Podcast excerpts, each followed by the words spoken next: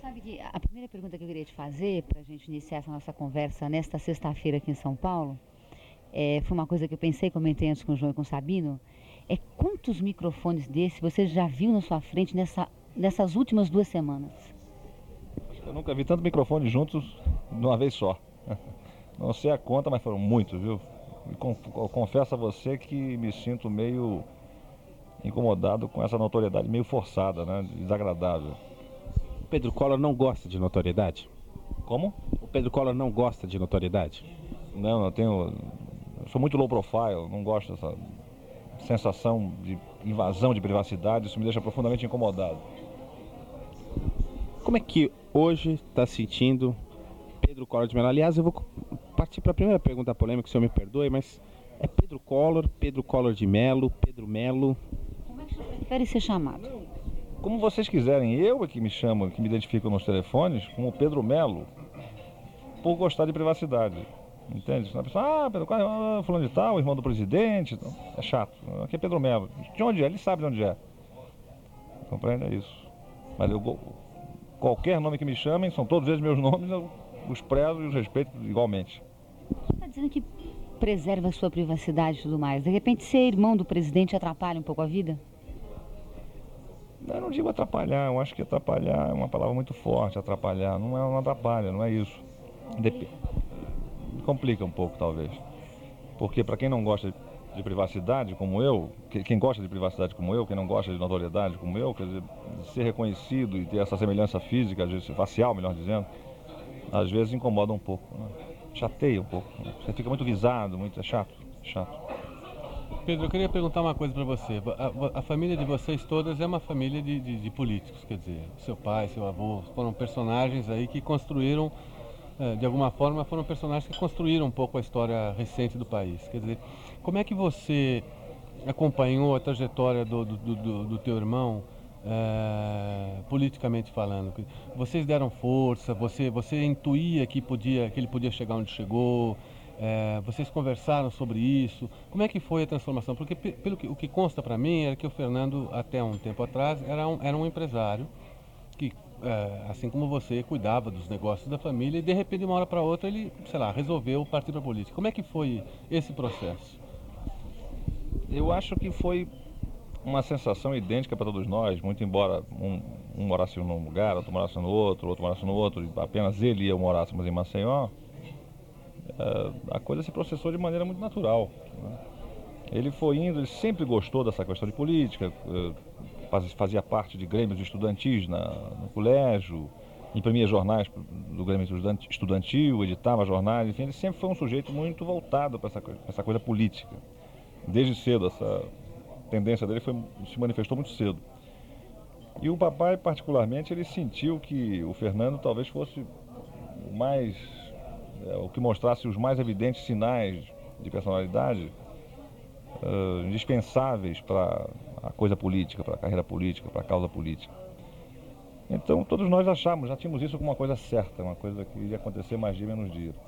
E isso aconteceu naturalmente, ninguém estranhou porque era uma coisa esperada e enfim, e chegou no que chegou. Todos nós participamos, demos força, uns mais, outros menos, cada um de acordo com as suas possibilidades. Foi assim. O senhor, particularmente, quando se interessou por política, de repente, o senhor também poderia, é, junto com, com essa herança política que existe dentro da família, se interessar pela política partidária e tudo mais? Nunca se, se interessou? Não, quem é tímido por natureza, ele gosta não gosta de notoriedade, eu acho que jamais seria compatível com política. No meu caso, não é esse particularmente. Deixa, deixa então perguntar uma coisa. Eu, eu li nos jornais esses dias e a gente imagina que muita coisa do que foi publicado não, não, não, não, não deve condizer com a verdade, mas enfim. A gente leu aí nas entrelinhas de jornais, e alguns até explicitamente, que, que você talvez almejaria uh, ter, uma, ter uma, uma posição política em, em, em Alagoas, de talvez sair para para prefeito ou, ou, eventualmente sair para governador. O que que isso quer dizer com a tua vontade real, Pedro? O que tem de verdadeiro nessa afirmação? Absolutamente nada, porque se eu já tivesse sentido alguma, alguma motivação íntima para essa coisa, oportunidades talvez não tivessem faltado. É que eu efetivamente nunca tive essa motivação íntima questão de vocação, eu não tenho essa vocação. Então, mesmo que venha a ser instado ou coisa parecida, jamais aceitarei, porque não é do meu temperamento, compreende? Não é da minha. Não é de mim fazer política, compreende? É alguma coisa só de temperamento ou o senhor acha que em determinados momentos a política também tem algo a mais que não lhe agrada? Não, não é que não me agrade, é que é, que é incompatível com a minha forma de ser. Eu sou muito direto, muito transparente, muito. Política não é? Transparente, por exemplo? É transparente, mas não ao meu modo. Quer dizer, a política, para ser transparente, você tem que ir pela, pela esquerda, pela direita, por cima, por baixo. Eu sou muito direto, né? sou a linha mais curta. Então é por aí. Eu, não, eu pouco tenho a ver com a política como atividade fim. Eu tenho muito a ver com a política como, como atividade meio ou mesmo como atividade, enfim, como espectador, entende? Quer dizer, como fato que me faz, me coloca como espectador, entende? Pedro, você, pelo que consta também dos jornais, eu volto a falar, eu não, não, não, conheço a, a, sua história de, de, de, de perto. É, a gente começou a tomar conhecimento depois desse caso todo vir à tona. Mas também, é, pela leitura dos jornais, volto a dizer, como, como testemunha, de, de, como, como, leitor de jornal, parece que, que, que as organizações uh, Arnon de Mello, depois que passaram uh, para sua chefia, tiveram uma, uma repercussão e, um, e uma performance comercial é, muito melhor do que até antes da tua, da tua gestão. É, eu pergunto o seguinte: você se preparou é, desde criança para assumir essa posição? Você almejava ser o, o, o, o, diretor superintendente? Como é que foi isso e como é que você vê a tua gestão nos negócios da família? Não, particularmente nunca houve nada que pudesse se caracterizar como uma preparação desse filho daquele filho para cuidar das coisas da família. Porque até porque meu primeiro irmão, Leopoldo, mais, mais velho, é, esteve nos negócios da família e saiu. O Fernando esteve, saiu para abraçar a carreira política. E eu estava aqui em São Paulo, na época eu morava aqui em São Paulo. Trabalhava na Globo e tudo mais, tava na, TV, na TV Globo. E não tinha nenhuma intenção de sair nem tão cedo, eu me achava muito novo, muito moço ainda para ser cacique. Eu acho que ela tinha idade para ser índio, né? E a coisa foi surgindo naturalmente. São aquelas, aquelas, aquela, aquela, aquele determinismo da vida. A coisa acontece, flui. Nunca houve uma preparação nesse sentido. Talvez meu pai tenha sentido, ele sim, como pai, tenha sentido qual é a tendência de um, a tendência do outro, e tenha talvez tentado administrar sem que nós soubéssemos, sem que nós percebêssemos, para não nos sentirmos administrados, manipulados, né, manejados. Mas aí é a sabedoria de pai, ele não está mais aqui para responder. Mas enfim, acho que talvez tenha sido por aí. A gente, quando é criança, sempre tem sonhos, né? Tem gente que tem vontade de ser motorista de caminhão, tem gente que tem vontade de ser médico, tem gente que tem vontade de ser advogado. O que, você queria ser quando era pequeno? Igual meu filho pequeno hoje, aviador. Acho que era, sei lá, qualquer coisa do gênero. Aviador eu gostava muito de negócio de avião e tal, por influência das pessoas, ver os aviãozinhos passarem, teco-teco, aquela coisa, enfim, coisa de criança, pequenininho, 5 anos, 6 anos. Mas nunca tive nenhuma, nenhuma vocação desde cedo perceptível em mim próprio. A coisa foi fluindo, fluindo, fluindo. Foi uma coisa muito normal, muito simples. Não tinha nenhuma obsessão, nenhuma, nenhuma tendência facilmente detectável. O senhor se considera um bom administrador, administrador hoje das organizações Anon de Melo? Um bom líder do grupo? Não, eu não me considero um bom administrador, eu me considero um, um excelente companheiro de convivência. E para fazer equipe, se você não tiver isso, você não consegue.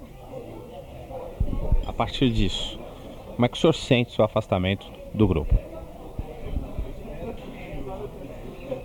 Isso, quando, quando eu enveredei por esse caminho, eu já imaginava que isso pudesse ocorrer por pressões diversas, do ponto de vista político, do ponto de vista, enfim, familiar, enfim.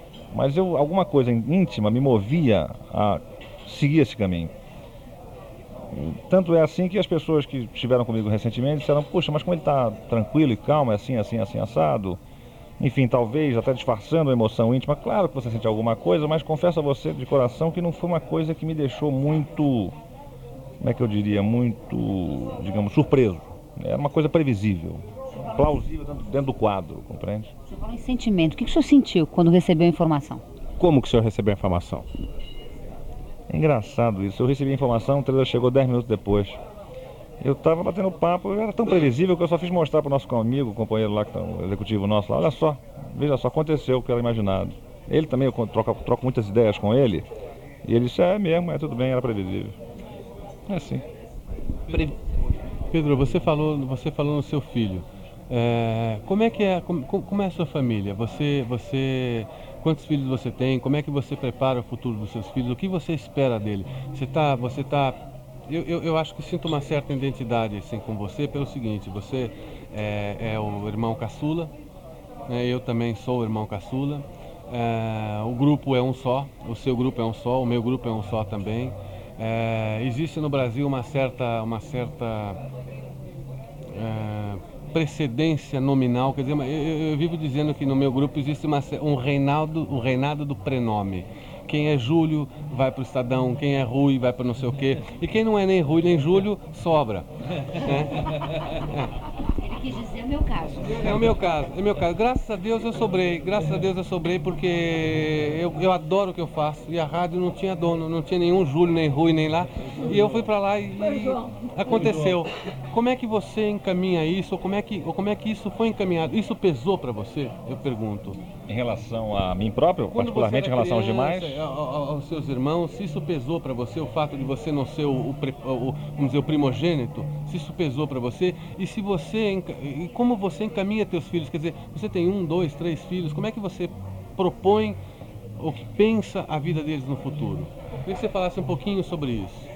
Bom, particularmente em relação à primeira colocação que você fez, quer dizer, o que eu mais senti falta nos momentos de maior dificuldade na, na empresa foi uh, de mais irmãos. Eu queria ter mais irmãos para poder dividir as responsabilidades. Só sobrou para mim. Um foi para política, outro não queria mais, sobrou para mim. Então, pesou uma responsabilidade muito grande. Eu tinha ou que dar certo ou que dar certo. Não tinha opção. Ou dava ou não dava. Enfim, tinha que dar sempre, porque não, não, eu sou movido a resultado e tenho horror ao insucesso. Não é insucesso como insucesso em si, mas pelo fato de você não, não uh, concretizar aquilo que você imagina possível. E isso mexeu muito comigo, porque eu vivia sempre numa angústia muito grande, angústia no sentido de querer sempre, enfim, ver, a coisa acontecer, porque eu sou muito imediatista, e, e, tudo na vida é processo, demora algum tempo, né? Como você falou, filho, filho demora nove meses, é um processo. E você, você então, de filhos, você tem dois filhos? Eu tenho dois filhos. Dois homens, como é? Como é como dois é? homens, dois homens, dois garotos. Que idade? Um tem oito, outro tem cinco, né? E que, que, que, futuro você, você espera para ele? Como é que você espera conduzir? Ou, ou, você deixa que a coisa role e eles se virem por si? Como é que você pensa isso? Eu, eu acho que, no meu caso, quer dizer, eu tive muito carinho, enfim, de todo mundo, enfim, achei que enfim, o último filho sempre tem mais carinho, né? Normalmente, a gente sabe, a gente sabe disso, né? Não digo protegido até, digo mais carinho. Protegido não senti nunca essa proteção assim excessiva não, mas é mais carinho mesmo, de modo genérico. Até porque é novidade, tal. Né? O último é novidade. Oh, chegou o último, aí a última nova aí, ó, garoto. Então, é, eu, eu, pretendo em relação aos meus filhos dar tudo que eu a ele, dar a eles tudo que eu não tive. E olha que eu tive Deixa, deixa eu só tentar concluir. Eu estava dizendo para você, ô Pedro, que, que, que, me emocionou como brasileiro, depois de tantos anos de ditadura, tal, pegar uma pessoa que pensava modernamente. Teu irmão pensava modernamente. Assim como vocês, a gente vê, estou aqui em contato com vocês, vocês soam modernos, quer dizer. É, eu acho que isso foi uma grande mudança para o Brasil. Eu tenho a impressão que, que foi uma mudança é, que, que, o país inteiro, seja pessoal de esquerda, pessoal de direita, respeitou depois de, de apurados os votos e, e, e, deu um crédito de confiança. Bom, o que eu queria falar com tudo isso é o seguinte: teu irmão, é, o presidente da República, quando assumiu, seja por intermédio de PC Faria, seja por intermédio dele mesmo, de quem quer que seja, é, colocou nos cargos públicos, é, em vários deles, uma porção de pessoas que eram ligadas à família de vocês, de alguma forma. A famosa República das Alagoas, que disseram. É, várias pessoas ligadas ao Fernando ou à família, que foram para postos chaves. É Lafayette Coutinho, Zélia Cardoso de Melo, é, é, o, é o Alcene Guerra, etc, etc. Na medida em que começaram a surgir denúncias de que essas pessoas ligadas, especialmente as ligadas ao Fernando, começaram a fazer atos que não, não, não, não eram dignos do, do, do cargo ou, ou, ou, ou se usufruíam do cargo em benefício próprio, o presidente da República teve, uma, na minha opinião, uma postura extremamente digna. No minuto que começaram a surgir as denúncias, ele começou a agir e afastar essas pessoas. A ponto de que hoje, ao que me conste, ter sobrado apenas a eminência parda, quer dizer, uma pessoa que, um termo pejorativo ou até é, pesado, mas, mas que indica que uma pessoa que não tem cargo nenhum, mas de alguma forma influi, que seria o PC Farias, o, o famoso careca. todos os outros me parece que foram expelidos do governo. É, você não, não, não, não, não vê por aí uma tensão do presidente Fernando Collor de Mello é, para esse lado? Quer dizer, como que ele, se por um lado ele agiu rigorosamente com todos os outros, até a imprensa chegou a publicar que, que alguns eram amigos íntimos, ele doeu, parece que doeu muito a ele ter que exonerar essas pessoas, mas ele exonerou, ele realmente expeliu essas pessoas do cargo. E por que, que você acha que ele não fez isso com o PC Farias? Quer dizer, o que, que o PC é melhor do que o PP, ou melhor do que a Zélia, ou melhor do que o CNI? O que ele tem a mais? Eu não sei, não posso dizer o que ele tem a mais, o que ele tem a menos. Quer dizer, o que ele tem a mais, o que ele tem a menos, quer dizer, é uma coisa muito relativa. Quer dizer, eu acho que basicamente a, o que o diferencia do, dos demais é que ele não tem nenhum cargo formal. Ele não é secretário disso, ministro daquilo, eh, ele não tem qualificação como funcionário público, ele não é empregado do governo, ele não é empregado pelo governo. Então é muito difícil você pegar um sujeito. O Paulo César dizia no governo, no, antes do governo, o seguinte: melhor função é ser amigo do rei. É amigo do rei. Né?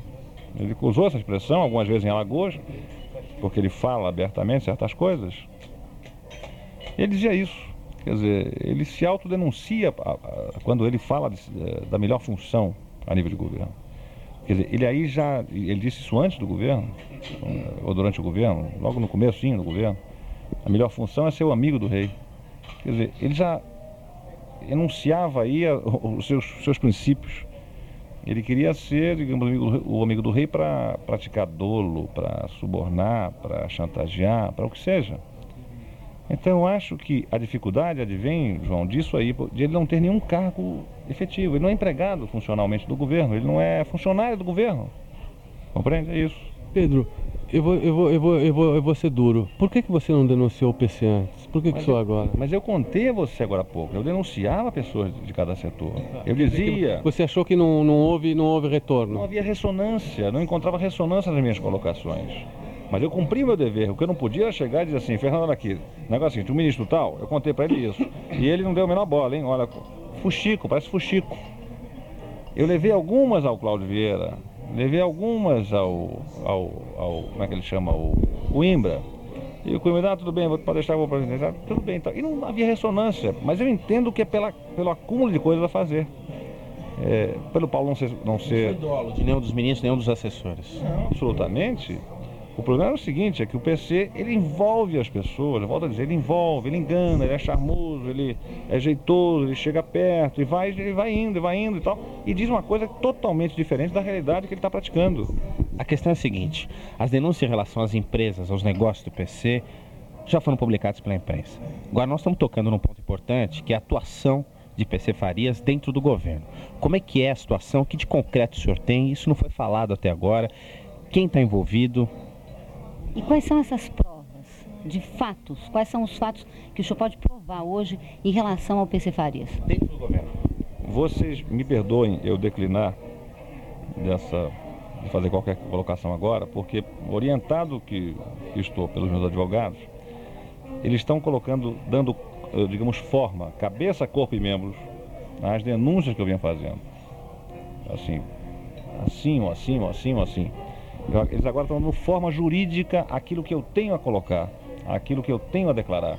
E isso vai ser colocado ao Aristides Junqueira. Mas são, tem pessoas do governo, então, ligadas diretamente a esse esquema, vamos chamar assim? Mas não pessoas do governo a nível de escalão, assim, assim ou assado.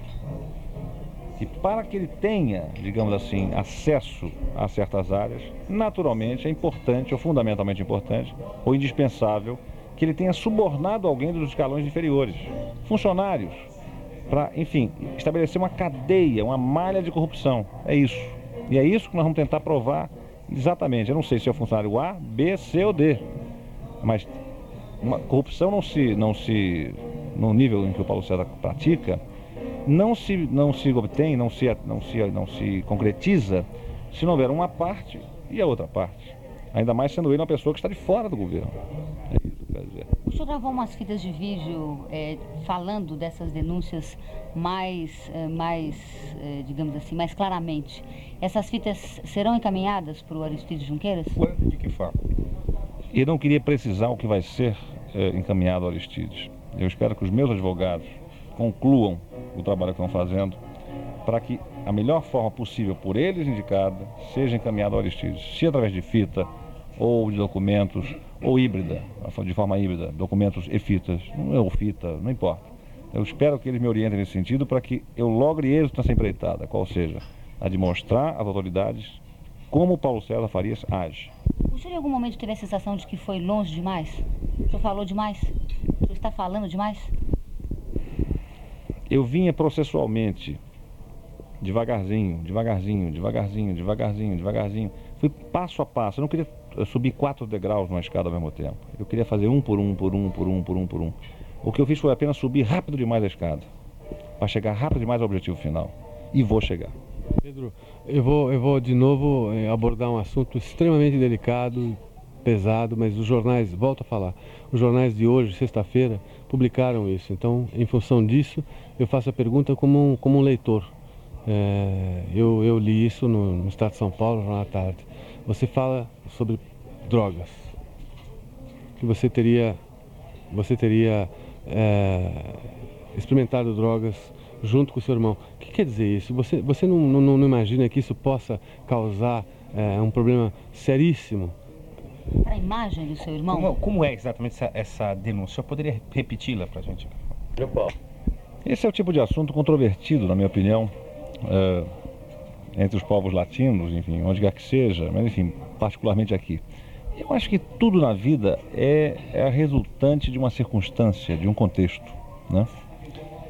Uh, você pode imaginar, Brasília em 1969, 70, uh, era uma coisa corriqueira essa questão de drogas.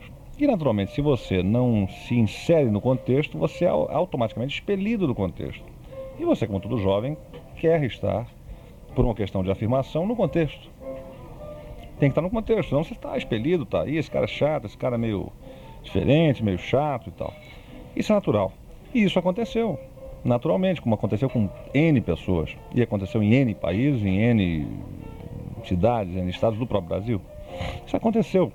E eu, particularmente, como era mais jovem, sou mais jovem, três anos, naturalmente isso acontece por via dos mais velhos. E o Fernando foi por via de mais velhos ainda, e assim por diante. E o grupo era mais ou menos parecido, e, enfim. Isso é coisa natural. Consumiu-se, viveu-se aquele momento, enfim, estávamos todos inseridos no mesmo contexto, ao fim do qual deixou-se aquilo naturalmente. Agora consumiu-se, não se pode negar que se consumiu. Em síntese é isso. Pedro, você, você então, então nega que essa afirmação é sua, que, que surgiu na imprensa, é, tenha como, teria como objetivo é, destruir a carreira política é, do presidente da República? Ou mesmo denegrir a imagem do presidente da República? Isso acabou, né? Eu acho que tem, há certos tabus que, enfim, que continuam sendo tabus enquanto ninguém, enfim, naturalmente coloca algumas uh, coisas, algumas situações. E a partir de então os tabus não, se, não são mais tabus, são pura e simplesmente fatos que ocorreram e que se registraram. Enfim, se você encarar certas coisas como tabus durante uma vida inteira, serão tabus a partir do seu pai para o seu filho, do seu filho para o seu neto. Enfim, eu acho que isso deve ter partido de, naturalmente, alguém que tem a intenção nítida de denegrir ou de tentar arranhar a imagem, coisa do gênero. Mas eu tenho a impressão que a sociedade brasileira está suficientemente madura, suficientemente então vivenciando uma situação de contemporaneidade do seu próprio tempo e acredito que essa questão de droga seja uma coisa tão corriqueira hoje em dia, muito embora não seja bem boa para a saúde, claro, enfim, a droga é condenável. Mas é uma coisa tão corriqueira, tão normal, faz parte do contexto de modo genérico, embora, volto a dizer, não seja boa para a saúde. Tanto assim foi que tantos deixaram, tantos continuaram, outros mais suscetíveis, com outros problemas, continuaram e assim por diante. Eu, de minha parte, enfim, acredito que vocês que aqui estão hoje me observando, uh, sentem ou veem visualizam que eu não sou o estereótipo especificamente de um drogado, não é verdade? De consumidor de drogas ou coisa parecida. Isso foi uma coisa circunstancial que vivenciamos, passamos por ela, experimentamos, alguns gostaram mais, outros menos. Eu, de minha parte, não posso dizer qual foi a sensação de A, B, C ou D. Eu, particularmente, não gostei muito, quer dizer, é interessante no momento. Estávamos todos no contexto. Depois disso, passou. Pedro, uh, apesar de tudo que você fala, uh, a pergunta é obrigatória. O tiro saiu pela culatra? O tiro em relação a? Ao PC. É. Saiu pela culatra porque atingiu seu irmão também? Não, não, não só atingiu seu irmão, mas, mas teria atingido você mesmo. Quer dizer, uh, então completando a pergunta, o, o, que, o que será do Pedro Collor daqui para frente? como você vê o seu futuro empresarial? Eu não tenho, eu disse ontem isso, acho que alguém conversando ontem, eu, eu sou movido a resultado, sou movido a desafio inicialmente e depois a resultado. É, o tiro a que você se refere, imagino que seja o fato de eu ter sido afastado temporariamente da, da, da condução das empresas. O tiro explico de novo, Pedro, como leitor de jornal, não como um, como um jornalista chato que quer é, é, te, é, ver você constrangido, né? mas como leitor de jornal, surgiu a hipótese de que você estava fazendo isso para atingir o PC, mas de alguma forma atingiria teu irmão também, a tua família toda foi envolvida e no fundo a sua mãe, Dona Leda, é, tomou uma decisão e te afastou temporariamente da, da, da é, chefia das empresas. Quer dizer, o, o que seria do, do Pedro Collor a partir de agora? Como é que você vê o seu futuro daqui para frente? O que vai acontecer com você? Bom, se eu soubesse, eu não estaria nem aqui, né? Já estaria lá. eu acho que não. Eu acho que é, quando certas adversidades se apresentam, numa família, dizer, quando certas dificuldades se apresentam, cada um age de modo a tentar solucionar esse problema. Em relação à atitude que minha mãe tomou, quer dizer, eu tenho a impressão que ela agiu da forma mais bem intencionada, agiu como mãe, de forma a preservar o status quo familiar, de forma a tentar preservar. Uh... Eu vou te ser chato, adoidado. Você sente carinho pela sua mãe? Muito, muito. Tá magoado com ela? Está magoado? Sinceramente, querido, não estou magoado. Eu tô, eu tô, digamos assim, como é que eu diria? Eu tô um pouco mal impressionado com o erro de avaliação que ela cometeu. Você sente carinho pelo seu irmão, Fernando Collor de Mello? Está magoado com ele? Está decepcionado com ele? Não, eu não. Eu sinto pelo Fernando uma espécie de distanciamento bastante grande. Só isso. Mas não me sinto decepcionado, porque eu acho que você não pode deixar, a pessoa humana não pode deixar fluir ou nascer e progredir, fermentar um sentimento negativo. Se você ficar, como empresário, por hipótese, se você ficar deixando fluir, deixando crescer dentro de você um sentimento, um sentimento negativo em relação ao que quer que seja, a quem quer que seja, você está deixando de ser empresário para ser um emocional, um emotivo, um passional. Se você deixar isso acontecer, e se você não for empresário, for médico, idem. Se você for, enfim, pedreiro, idem. A questão emotiva, tudo aquilo que se faz à, à luz da emoção, não se faz corretamente, porque não se faz à luz da razão. Então, eu no momento, vocês estão sentindo em mim aqui, talvez agora nessa conversa, alguma sensação, é, qualquer que seja, mas não de rancor, não de, de, de, de, de raiva, não de, de, enfim, de qualquer sentimento parecido. A minha sensação, eu acho que transmito a vocês uma sensação muito para cima. Porque eu sou assim, particularmente. Não, eu não fabrico sensações nem nada. Eu procuro resultados, procuro almejar objetivos, é, atingir objetivos. Eu almejo objetivos, única e simplesmente. Mas se você queria dizer alguma coisa. Eu quero saber se você está agindo à luz da emoção ou à luz da razão. Exclusivamente à luz da razão. Emocionalmente está bem, tá? Essas acusações que ele fazem de você sanidade mental. Acho que a minha conduta nesses últimos momentos, após o que ocorreu, demonstram isso de alguma forma. Não demonstram o inverso disso, o oposto disso. Você vai fazer os exames? Vai, vai realizar os exames? Estou realizando, estou realizando. Fiz, comecei ontem. ontem. Hoje, enfim, não pude realizar alguns deles, porque havia uma quantidade absurda de jornalistas na porta. Fui avisado e não vou lá, porque senão a coisa fica desagradável. E esse tipo de exame a pessoa tem que fazer de certa forma tranquilo, enfim, num clima diferente de um, de um, clima agitado. Né? Pedro, em algum momento, desculpe, desculpe te interromper, em algum momento você imaginou que, que, que esse rolo todo fosse, fosse acontecer? Ou seja, você hoje é a pessoa, eu tenho a impressão que é a pessoa mais importante do país, é a pessoa que as pessoas mais querem ouvir é, não é o presidente da República, o governador do estado, quem quer que seja. A pessoa mais importante do país é, é o Pedro Collor de Mello, ou o, o Pedro Mello. Você intuiu que isso ia acontecer, Pedro? Não, assim dessa forma não tanto, mas eu sabia que alguma coisa parecida poderia acontecer, porque antes de tomar a iniciativa, o difícil não é, não é trafegar onde eu, tô, é, onde eu estou, onde eu me encontro agora. O difícil foi tomar a iniciativa depois de ter raciocinado, racionado a respeito de tudo que poderia acontecer. Agora, Pe... eu, tinha, eu tinha noção do que poderia acontecer, não a medida em que poderia acontecer. Pedro, é, você se arrepende, em algum momento, você se arrepende vendo isso acontecer hoje? Você errou em algum momento? Você errou em algum momento? Exagerou em algum momento? Posso ter cometido excessos, posso ter cometido, uh, ter cometido alguns equívocos na avaliação, na medida da avaliação, não na avaliação, na medida da avaliação. É, porque pensei muito antes de tomar essa iniciativa, mas posso ter me equivocado na medida. Agora não me arrependo de nada nesse sentido. Eu faria tudo de novo, mas na medida correta. Eu ia te perguntar isso. Pelo menos. Eu ia te perguntar isso. Se, se você fosse é, começar do zero, você evitaria alguma coisa, Pedro? Ou não? Ou só, ou, ou, ou só mudaria a medida? Eu mudaria a medida. Eu trabalharia mais fortemente no sentido de, con de controlar uh, alguma coisa relativa à emoção em sua intensidade. Pedro. Porque você precisa, quando fala, passar certa emoção. Porque se você não passa certa emoção, você não, você não vende uma agulha é, numa oficina de costureiros. Pedro, é, se fizessem, se fizessem por, por, por, por, uma loucura que seja, se fizessem uma votação para saber se seu irmão devia continuar, é, se o presidente Fernando Collor de Mello devia continuar governando o país ou não, você votaria sim ou não? Sim, sim, mas execrando e colocando na cadeia imediatamente a figura do seu Paulo César Farias. Você pretende se. Eh, você espera se reconciliar com seu irmão? Não, veja bem, eu não estou indisposto, eu estou apenas afastado. Eu nunca fecho portas na vida porque ninguém pode se dar o luxo de fechar portas, porque cada ser humano, por pior que seja, sempre tem algo a oferecer. Mesmo o seu Paulo César Farias, por pior que seja, tem algo a oferecer. De bom ou de mal.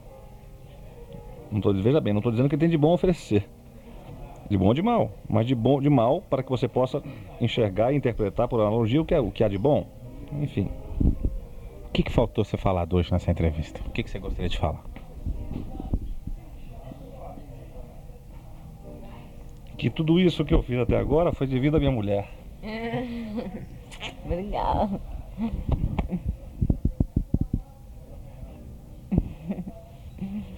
Você sabe que eu tô com você até o fim. Obrigado. Pedro, Pedro, Pedro. O que, que você achou da entrevista que você deu para a Rádio Dourado e as perguntas que a gente fez? Por favor. Desculpa, porra. Tá aí. Entrevista com Pedro Collor de Mello, sexta-feira, dia 22 de maio de 1992, Paddock, Avenida Faria Lima, que oração, Marco Antônio Sabino? Nós entramos no dia 23, meia-noite e 11. A gente agradece ao Pedro Collor de Mello, a esposa dele, a irmã que esteve presente conosco e o advogado dele estiveram aqui. Entrevista feita por Marco Antônio Sabino, Roseli Tardelli e João Lara Mesquita.